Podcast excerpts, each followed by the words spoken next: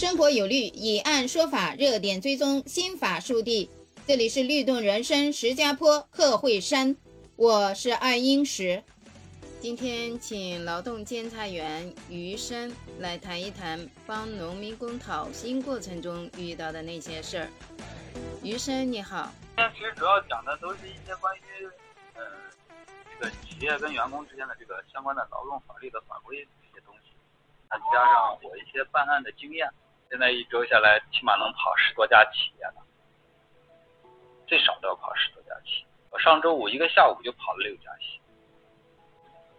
嗯，就因为拖欠工资吗？嗯，就是您观察到的这个收入是一个什么样的状况？呃，按照这个呃全年的人均收入之后呢，就有一个最低薪资的一个定级嘛。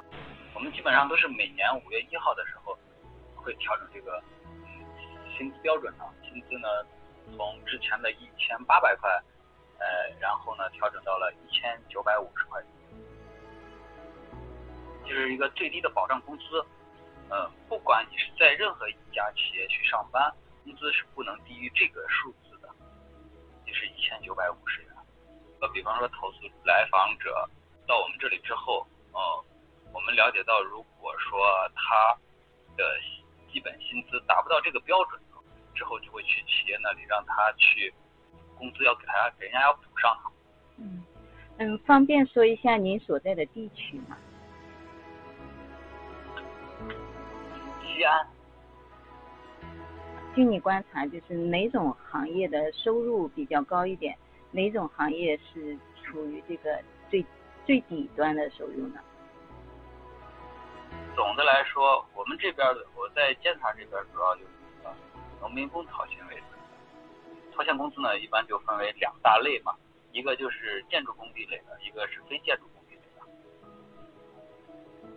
现在我们最关注的这个农民工讨薪，就是工建筑工地的工人，其实他们的工资确实不低，但是他们的风险也大，而且呢，这些人没有一定的维权意识。嗯，要说相对低的工资的话。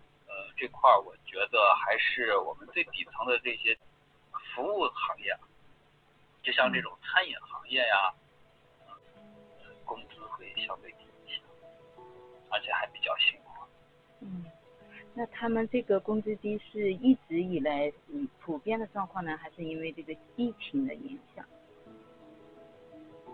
一直以来就是工建筑工地的工人工资大概有多少吗？呃，具体的我不是很清楚，但是呢，他们那种他们不是分呃小工、中工、大工嘛？呃，一百八左右，然后到三百多，就大概这个级别一天，我觉得挺高的，在我们这来说。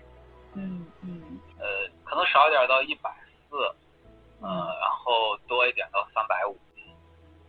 一般到年底的时候会出现一种状况，就是用工荒的那种。呃，到年底很多工人就要回家，所以那个时候的工价会相对的比较高一些。嗯。然后我在这个呃工作岗位上已经干了五年了。嗯。一般情况下，我们介入之后，基本上到最后都可以解决掉的。除非出现一些特殊的状况的话，呃，没法解决。这个刚开始的时候可能会比较艰辛一点吧。可以先讲一个建筑工地类的吧。建筑工地类的话，就呃，其实我们这个工作其实现在也很难做的，因为呃，这个农民工呢，他们不理解，他们对普。法的一些宣传呢，嗯，都是呃一知半解的那种状态。在讨薪的时候呢，呃，你首先呢要提供相关的证据，总包方的呃单位名称呀，你跟的劳务公司的公司名称呀，嗯，这个都要去跟我们写个投诉材料，然后要给我们提供的。他根本就不知道，我说那你不知道。我们去给你找哪家企业给你要这个钱，去调查这个事情。呃，这个讨薪这个心切啊，他可能会出现很激动的状态，因为我们单位上面就悬挂了一些投诉人的这些呃章程呀这些东西嘛，笔用手给他们指，你看这条就给你写的很清楚。对，那这个时候他们又没有证据，你一般怎么引导他们把那个表填好呢？首先，你不知道这个名称的话呢，呃，你可以去你们工地上，这个建筑工地门口它都有相关悬挂的这个公示牌嘛，总包单位啊，这些单位名称都在上面，包括联系人和电话都有。不认识是哪一个的话，他们拍个照片，然后拿回来让我们给他们看了之后，然后让他们去填嘛，就是手把手一步一步的教他们。有些工人理解，他会去，嗯，有些人嗯可能就不接受。每来一个新的来访者，我都要去把这些东西给他们的就是解释一遍，然后呢告诉他们法律上是怎么规定的。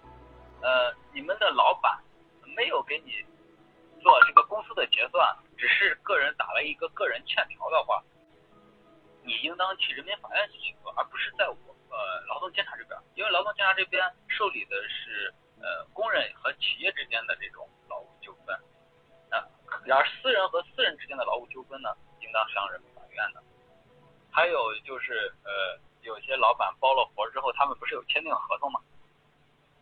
签订合同的人呢，他们应该嗯是去人民法院起诉的，呃，因为我们这里不管施工合同啊、承包合同啊这些事情，我们只管。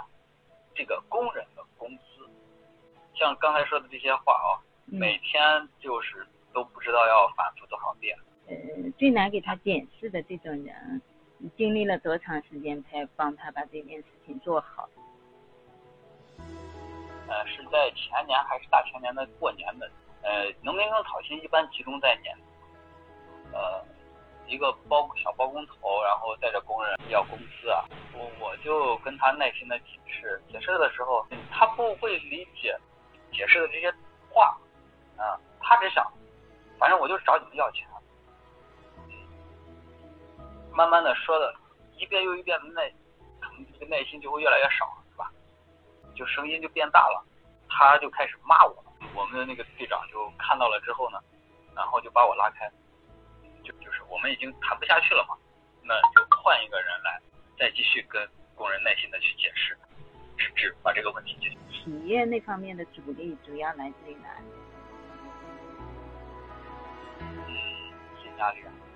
有些企业如果资金跟不上的话，然后就会导致这个工资呃不能按时发放。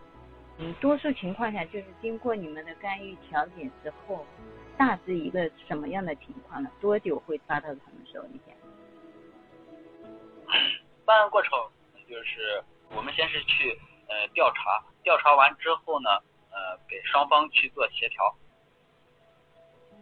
这样的方式是呃最快的嘛。